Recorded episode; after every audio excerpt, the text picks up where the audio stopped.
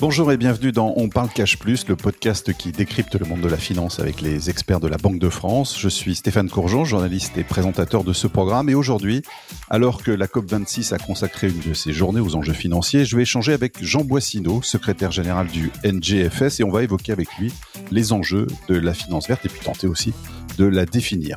Bonjour Jean Boissineau. Bonjour Stéphane.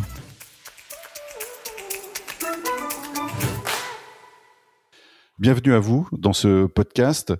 D'abord, évidemment, on ne peut pas commencer cet échange sans parler du NGFS, dont vous êtes donc le, secrétaire euh, général. C'est une initiative de, des banques centrales? Absolument. Pour la comprendre, je pense qu'il faut faire un, pas en arrière. La transition euh, à laquelle on aspire tous vers une économie bas carbone et, et résilience face aux effets euh, du changement climatique, elle implique une transformation en profondeur de nos économies. Et pour que cette transformation se passe bien et assez vite, euh, il faut beaucoup de choses. Et en particulier, il faut que le secteur financier comprenne les enjeux de la transition et finance les, les bonnes choses. À l'occasion de la COP 21 en 2015 et à l'initiative de la France, le FSB, le Financial Stability Board, avait commencé à examiner cette question. Ensuite, le G20 s'en est saisi et une réflexion collective a commencé au niveau international. Le NGFS a été créé pour faire bouger les choses plus rapidement et pour que les banques centrales prennent en compte les enjeux climatiques et environnementaux directement euh, dans leurs activités. C'est en 2017 que le NGFS a été créé. Il a été créé par huit membres qui se sont euh, associés et nous sommes maintenant 95 membres, banques centrales et superviseurs, qui collaborent pour euh, comprendre les enjeux climatiques et pour construire les outils pour, pour agir de 8 à 95 membres, c'est considérable hein, en, en 4 ans. Comment vous expliquez cette accélération euh, soudaine Je crois qu'il y a une... C'est la prise de conscience? Absolument, c'est la prise de conscience euh, collective. C'est la prise de conscience aussi pour les banques centrales que euh, si nous avons un rôle à jouer, c'est pas un rôle à, l'extérieur de nos mandats de, de, politique monétaire ou de stabilité financière, c'est un rôle en raison de, de ces mandats. C'est un rôle parce que la transition qui est devant nous, c'est une transformation des économies tellement massive qu'elle ne peut pas ne pas avoir d'impact sur la croissance, sur l'inflation, sur la stabilité financière. Et pour cette raison, ça nous concerne, nous, euh, Banque centrale. Maintenant, une fois qu'on a compris que ça nous concernait, ça reste des questions compliquées. Et c'est pour ça qu'on a décidé de se mettre ensemble pour y travailler et pour comprendre. Parce que par exemple dans des cas de conditions climatiques euh, extrêmes, parce qu'il peut y avoir aussi des mesures qui sont mises en place pour favoriser la, la transition, ça peut avoir un impact sur le, sur le niveau de l'inflation. Donc on, comprend là aussi le rôle des banques centrales qui est prépondérant, j'imagine, non?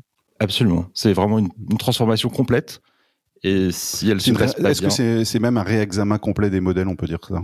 On peut aller jusque-là, oui. En tout cas, il y avait une nécessité euh, et, et, donc cette prise de conscience à l'initiative de la France, vous le disiez, euh, soyons un peu chauvins, vous, vous êtes aujourd'hui le, secrétaire général euh, du NGFS. Ce combien de personnes qui travaillent euh, sur ce réseau? Alors, à l'échelle du réseau, avec 95 membres, euh, c'est déjà des centaines de gens qui en fait collaborent à travers la, la, planète. Ensuite, à la Banque de France, pour soutenir cette, c'est l'ensemble de cette activité, c'est une quinzaine de personnes qui travaillent une bonne partie de leur temps euh, pour euh, voilà pour pour mettre les uns et les autres en relation, s'assurer que tout ce qui doit se passer se se passe et que collectivement euh, on comprenne mieux, non pas pour le plaisir de comprendre, mais pour se donner les clés pour agir. Donc c'est pas de la production de rapports, on va dire uniquement. Bah ce que vous voyez de l'extérieur, effectivement, c'est des rapports qu'on produit. D'ailleurs, on en publie un aujourd'hui, on en publiera un autre la semaine prochaine. Et voilà, la face visible de cet iceberg, c'est des rapports. Mais c'est pas des rapports pour les mettre sur une étagère, c'est vraiment des rapports pour euh, pour agir en fait, pour comprendre comment faire. Et une fois qu'on a compris, pour le le dire le plus possible à l'ensemble de nos de nos membres et au-delà, et pour que que notre action collective s'accélère. Bon, on ne pouvait pas commencer par là parce qu'il fallait évidemment qu'on explique d'abord ce qu'était le NGFS, mais la question c'est quand même c'est quoi la finance verte? Parce qu'on on, l'entend maintenant euh, finalement. Euh, ça, ça, ça, va finir par devenir un mot valise, non, au bout d'un moment? Ah, bah, c'est le risque de tous les concepts euh, qui, qui décollent très vite parce que c'est vrai qu'en fait, la finance verte, il y a encore 5-6 euh, ans, on n'en parlait pas vraiment, euh, ou en tout cas, c'était quelque chose qui était à peine apparu. pour bien comprendre la finance verte, je pense qu'il faut comprendre que c'est en fait une, une, pièce qui a deux faces. Alors, c'est la même pièce, mais avec deux faces, deux faces différentes. La face la plus visible, celle qui parle, je pense, au plus grand nombre d'entre nous, c'est le financement des investissements verts. C'est comment on fait pour financer des éoliennes, des panneaux photovoltaïques, des véhicules électriques, que sais-je. Euh, Avec ça, par exemple, c'est aussi euh, des obligations vertes, des, des, green bonds dans le, dans le jargon, qui vont euh, venir financer ces, ces, objets. Donc ça, c'est là vraiment la partie la plus visible de la finance verte. C'est le financement aussi de la transition des entreprises. C'est en partie le financement de la transition des, des entreprises quand, quand cette transition, elle implique des, des investissements. Ça aujourd'hui, cette, cette phase visible dont vous parlez, les investissements verts, dans l'investissement mondial, finalement, ça représente quoi? On a une idée précise? C'est toujours un petit peu délicat à, chiffrer. Euh, en France, aujourd'hui, c'est un peu moins de 50 milliards d'euros pour un investissement qui est de l'ordre de 500 milliards d'euros. Donc euh, oui, on est dans l'ordre de 10%, quelque, quelque part comme ça.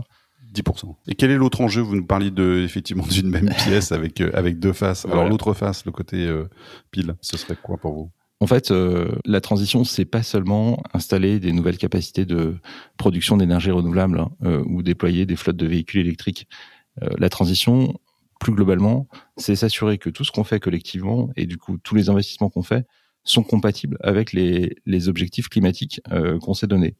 Et donc euh, au-delà de voilà, au-delà de cette partie de financement visible, on a tout un enjeu de s'assurer que l'allocation du capital soit cohérente avec avec une trajectoire bien en dessous des 2 degrés, si possible 1,5 degré, pour reprendre les termes de, de l'accord de Paris, et ça, une des clés de ça, c'est de bien comprendre, euh, de faire en sorte que chacun comprenne bien quels sont les, les, risques qui sont associés à ces investissements. Parce que le futur ne ressemblera pas au passé, en fait. Donc ça veut dire que investir dans des éoliennes, c'est bien, mais si c'est pour dans le même temps investir dans des centrales à charbon, ça n'a aucun intérêt. En tout cas, il y a des équilibres, quoi. Au mieux, on fait du surplace et au pire, on crée davantage de risques. Mmh. Donc en fait, il faut identifier en amont le risque d'un investissement Absolument. Il faut, il faut vraiment identifier euh, tous les risques qui sont liés au changement climatique et qu'on ne, ne voit pas, qu'on n'a pas l'habitude de regarder. Ça, dans le jargon, on distingue en général les risques physiques, qui sont les conséquences euh, directes du changement climatique, et puis les risques de transition, qui sont toutes les choses euh, qui peuvent se passer pas aussi bien qu'on le souhaiterait dans la, transformation de l'économie qu'on est en train d'engager pour arriver dans une situation où on n'émet plus de gaz à effet de serre en pratique. Vous évoquiez cette allocation du, du capital, donc cette, euh, cette phase pile, mais qui décide de cette allocation justement aujourd'hui? Les banques? Les banques centrales? Alors, l'allocation du capital, c'est vraiment le métier du secteur financier. D'ailleurs, plus du secteur financier que des, que des banques centrales. Mais pour réaliser cette, euh, cette allocation, euh, il faut que les, les, acteurs financiers, donc les banques, les investisseurs, les compagnies d'assurance, que l'ensemble de ces acteurs disposent d'une bonne information pour être capable de, de mesurer des risques qui, encore une fois, jusqu'à assez récemment, euh, qu'on n'avait pas l'habitude de, de, de, regarder et de considérer. Ça veut dire en fait qu'il faut connaître euh, précisément l'activité des entreprises et leur impact sur l'environnement? C'est effectivement euh, une des briques importantes qui, qui manque et un des chantiers qui est, qui est aujourd'hui ouvert, c'est le reporting extra-financier des entreprises. Mmh. Alors, mmh. il existe en France, mais il n'existe pas encore dans tous les pays. Et de manière générale, il n'est pas encore assez développé, pas encore aussi développé que ce qu'il faudrait. Donc ça, c'est un chantier qui est en train d'accélérer euh, assez rapidement depuis, euh, depuis quelques mois au niveau international. Hmm. Ça peut être un frein, selon vous, aujourd'hui? Ah, C'est sûr que c'est mieux quand on, quand on a une bonne image pour prendre des décisions. Ensuite, euh, le fait de ne pas avoir l'information, c'est pas forcément une excuse pour, pour, ne pas agir. Mais, mais hmm. c'est clair qu'on prend une meilleure décision quand on connaît mieux. Hmm. Alors il y a un mot qui revient souvent euh, en ce moment quand on parle de finance verte ou de finance responsable, c'est la taxonomie. Et là, j'aimerais que vous m'expliquiez ce, ce, terme. Ça, on, là, on en réfère plutôt au, continent européen quand on parle de taxonomie? Alors, il y a aujourd'hui beaucoup de taxonomies qui sont en cours de développement. Euh, hmm. Il y en a en Europe, euh, il y en a en Chine. la Russie vient d'en annoncer une il y a quelques jours. Hmm. il y a vraiment beaucoup de taxonomies qui se développent. Qu'est-ce que c'est cette taxonomie? C'est en fait essayer de donner à l'ensemble des acteurs, et notamment aux acteurs financiers, une sorte de langage commun pour définir ce qui est vert et ce qui ne l'est pas. D'accord. Mais en fonction des secteurs? En fonction des secteurs, en fonction des technologies, enfin à un niveau, à un niveau de granularité finalement assez fin. Et un des objectifs de cette taxonomie, pour reprendre la face visible de la finance verte, c'est de faire en sorte que on ait une, une manière de définir ce qui est vert dans le financement de l'investissement vert et, et d'éviter euh, le greenwashing, ou ce qu'on appelle en mot français l'éco-blanchiment.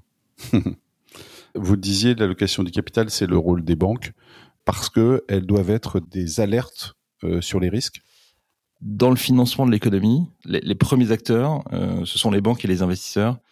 Et ce qu'on attend d'elles, c'est d'être consciente des risques pour faire en sorte que quand elles investissent l'argent de l'argent des particuliers, notamment, eh bien cet argent soit soit bien investi. Et ce bien investi, c'est en particulier que cet argent ne finance pas des projets qui sont voués à l'échec. parce que si la banque finance des projets qui sont voués à l'échec, ça va être compliqué pour pour rendre l'argent des rendre leur argent aux, aux épargnants. Donc finalement, moi je suis particulier, je prends aucun risque si j'investis dans la finance verte aujourd'hui.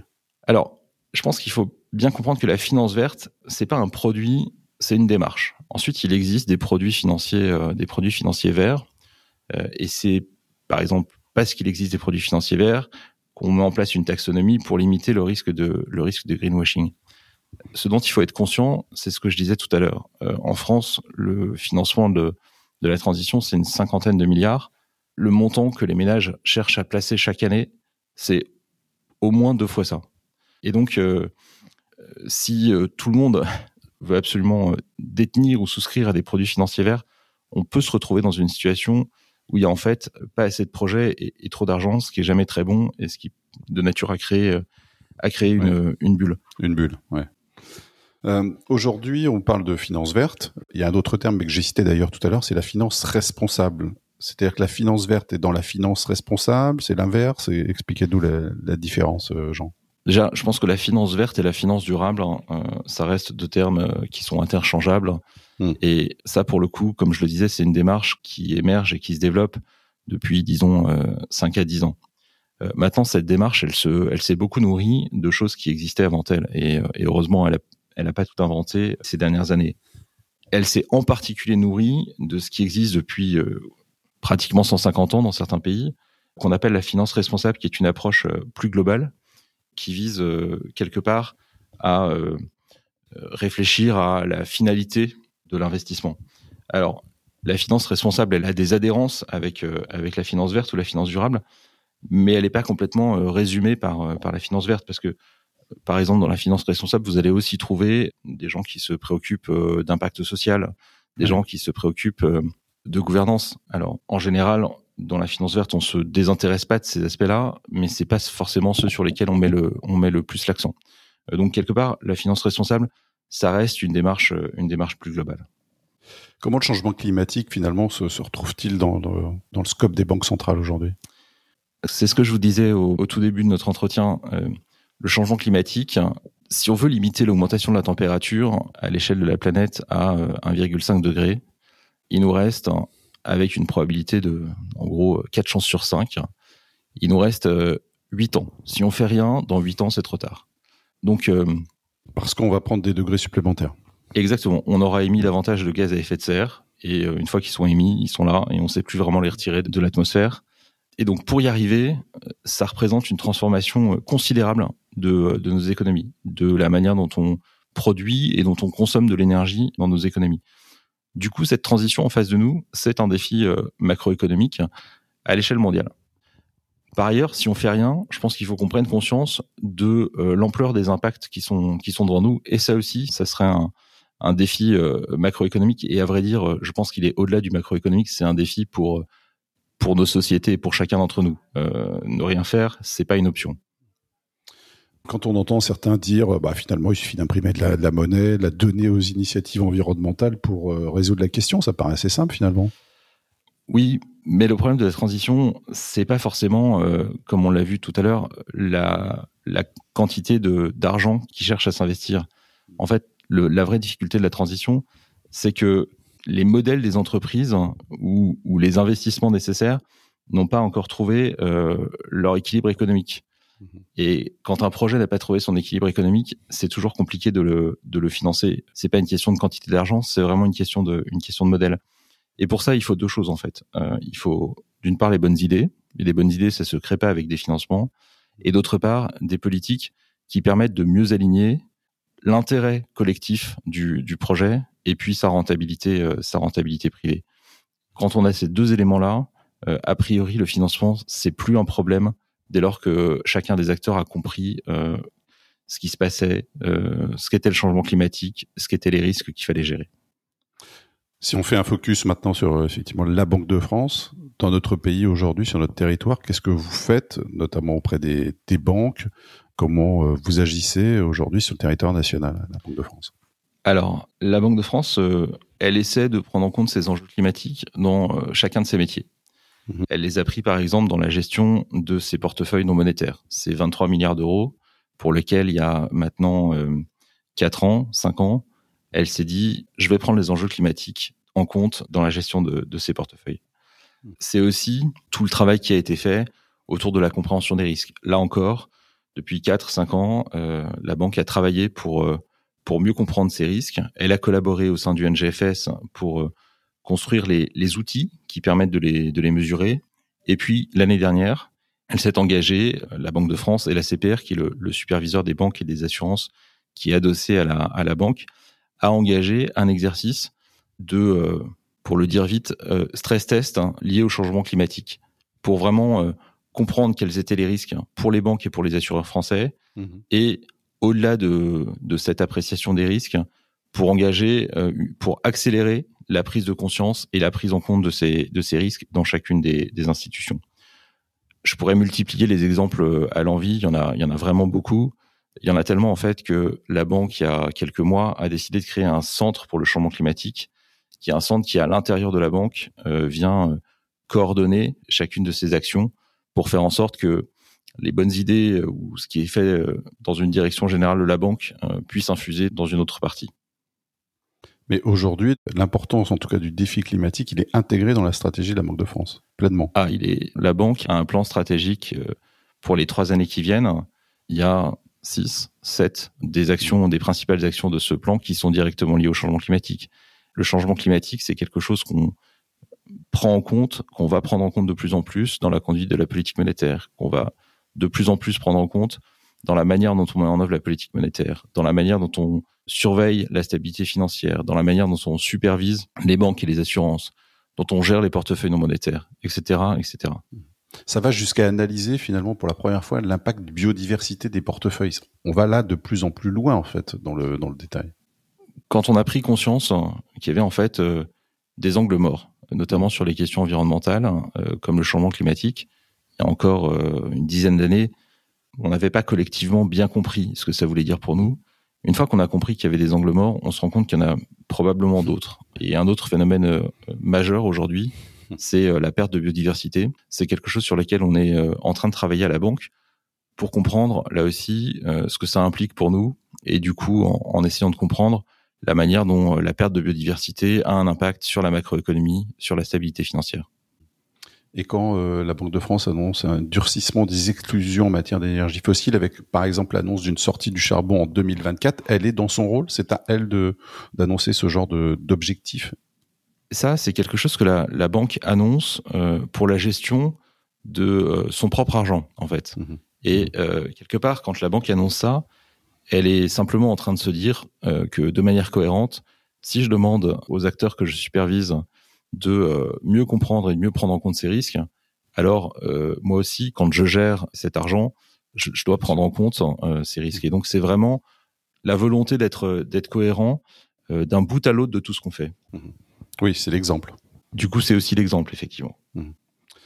Je le disais en introduction, euh, la COP 26 euh, va donc euh, va donc s'ouvrir avec une journée spécifiquement consacrée aux, enjeux financiers. Vous disiez tout à l'heure il y a urgence, mais il y a urgence, il n'y a pas urgence à 50 ans quoi.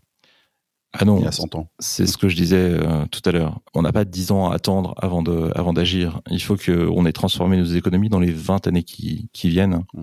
Et ça, ça veut dire qu'il faut commencer à agir tout de suite. Mais on peut faire vite, on peut agir vite et, et mal aussi. C'est un peu le risque, non? C'est effectivement toute la difficulté. Il faut pas confondre euh, vitesse et précipitation, aurait dit ma grand-mère. Mais c'est pas parce qu'on ne sait pas tout, c'est pas parce qu'on n'a pas tout compris encore qu'on n'a pas de raison de commencer à agir. Il y a des choses qu'on sait pouvoir faire dès aujourd'hui, euh, qui sont des choix qu'on ne, qu'on ne regrettera pas. Et ensuite, euh, on apprend en, marchant. Ça, c'est très clairement une des choses que je vis au quotidien au sein du NGFS. C'est-à-dire qu'il faut pas avoir d'avoir la réponse parfaite pour agir Sinon, on ne fait jamais rien? Exactement. En fait, euh, il faut se dire que on est déterminé à agir. Il faut comprendre ce qu'on peut faire dès aujourd'hui et euh, continuer à, mieux comprendre le problème, euh, corriger ce qu'on a qu'on a fait. mais in fine, on apprend en marchant. C'est pas d'abord on apprend, ensuite on fait. C'est vraiment on agit intelligemment, mais tout de suite. Donc la COP26, elle, arrive euh, six ans après euh, la COP21. Est-ce que vous considérez, euh, six ans après finalement, qu'on est allé suffisamment vite, qu'on ne s'est pas précipité, qu'on a été efficace, ou au contraire, on a perdu du temps? Alors, dans le secteur financier, la prise de conscience climatique depuis, depuis la COP21 à Paris en 2015, elle a été vraiment très importante et très impressionnante les choses, euh, les choses changent euh, et changent en, profondeur. On pourrait toujours souhaiter que ça aille plus vite, mais je pense qu'il faut reconnaître que, euh, que les choses se sont, se sont beaucoup accélérées et je crois que le NGFS y a en partie contribué. Maintenant, si je fais un pas en arrière et que je regarde comment les choses avancent, je crois qu'il faut aussi reconnaître que les émissions de gaz à effet de serre n'ont pas commencé à baisser encore. Et ma crainte, c'est que le succès de la finance verte, quelque part, cache euh, le fait qu'il y a d'autres choses qui doivent euh, changer. On ne réussira pas la transition euh, uniquement en développant la finance verte. On réussira la transition parce que chacun d'entre nous, là où on est, on prendra les bonnes décisions qui vont dans le bon sens. C'est vraiment la responsabilité de, chacun. je pense que le développement de la finance verte, c'est quelque chose de vraiment important, mais c'est certainement pas suffisant pour que cette, cette transition soit un succès. Donc l'enjeu, c'est effectivement de voir ce qu'il reste à faire. Il en reste beaucoup. Pour terminer, vous évoquiez un instant effectivement la responsabilité individuelle de, chacun, mais c'est quand même par le collectif qu'on va s'en sortir, non? Absolument. Euh, en fait, c'est tous ensemble qu'on y arrive. L'expérience du NGFS, hein, c'est que en travaillant ensemble, on est allé à la fois euh, plus vite et, plus loin que ce qu'on que ce qu'on imaginait. Ce qu'on peut souhaiter, c'est que c'est que cette expérience-là, elle se elle se diffuse euh, et elle elle rejoigne beaucoup d'autres et que in fine, euh, on prenne tous ensemble les décisions qui feront que la transition sera un succès. Merci Jean Boissineau, secrétaire général du NGFS. Merci à vous Stéphane. C'était donc On parle Cash Plus, le podcast qui décrypte le monde de la finance avec les experts de la Banque de France. À très bientôt.